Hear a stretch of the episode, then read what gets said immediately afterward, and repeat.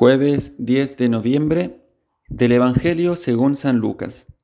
En aquel tiempo, los fariseos preguntaron a Jesús, ¿Cuándo va a llegar el reino de Dios?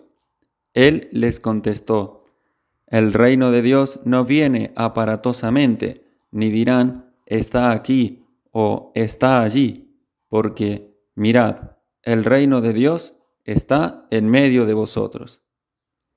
Dijo a sus discípulos, Vendrán días en que desearéis ver un solo día del Hijo del Hombre y no lo veréis. Entonces se os dirá, está aquí o está allí. No vayáis ni corráis detrás, pues como el fulgor del relámpago brilla de un extremo al otro del cielo, así será el Hijo del Hombre en su día. Pero primero es necesario que padezca mucho y sea reprobado por esta generación. Palabra del Señor. Jesús tuvo que aclarar en muchas ocasiones el concepto del reino de Dios para purificar esa idea de todas aquellas concepciones mundanas que tenían sus contemporáneos. Por eso hoy el Señor nos dice que el reino de Dios no viene aparatosamente. Ciertamente los judíos en la época de Jesús, incluso sus mismos discípulos, esperaban la llegada de un reino temporal, traído por un Mesías triunfante, que diera esa gloria, ese poder al pueblo de Israel, librándolo de sus enemigos y dándole una supremacía entre las demás naciones. ¿Y en qué consiste entonces el reino de Dios? ¿Y dónde podemos encontrarlo? Pues el Señor nos dice, en definitiva, que el reino de Dios es Él mismo, colocado en medio de nosotros, reinando en nuestros corazones por la fe.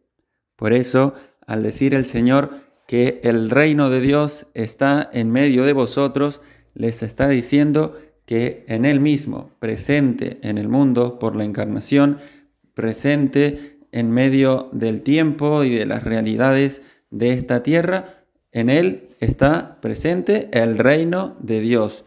Y para entrar en ese reino es necesario creer en su palabra, obedecerlo e imitar su modo de actuar. Y la primera característica de este reino que es la característica principal de este rey, es la humildad. Decía San León Magno, a quien hoy celebramos, que en Jesús, en el misterio de su encarnación, no aparecían los signos de su poder, sino ofrecía la vista de un gran espectáculo, su humildad. Y también decía San León Magno, que a los que eleva al reino eterno los atrae a su propio ejemplo. Y es como si el Señor nos dijera, haced lo que yo amo, amad lo que yo hago. Por eso el Señor se nos muestra como modelo supremo de humildad y quiere que lo imitemos sobre todo en esto. Aprended de mí que soy manso y humilde de corazón para así poder participar de su reino, que consiste, como dice San Pablo, en la justicia, el gozo y la paz en el Espíritu Santo. Decía San Agustín, allí donde está la humildad está la majestad.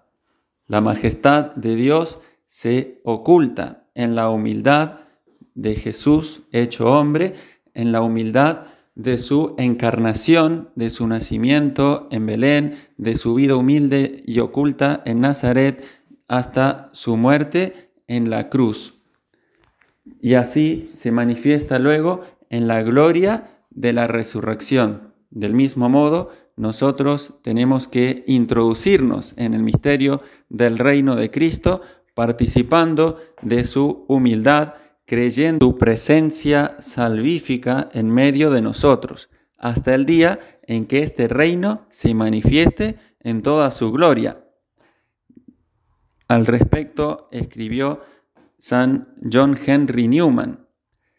Este mundo espiritual, este reino de Dios, está presente y no es distante, aunque invisible, ya presente, no solo futuro. No está por encima del cielo ni más allá del sepulcro, está presente aquí y ahora. El reino de Dios está dentro de nosotros.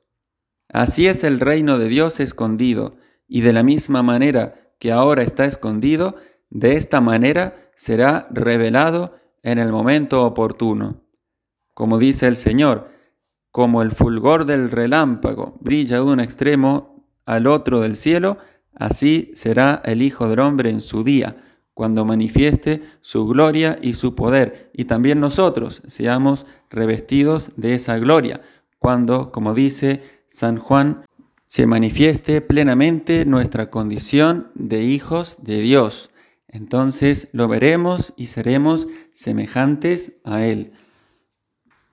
Pidamos al Señor la fuerza para poder perseverar en su amor en esta vida, en la fe, la humildad, las obras de caridad para con nuestros hermanos, para poder un día llegar a aquella manifestación gloriosa del reino de los cielos.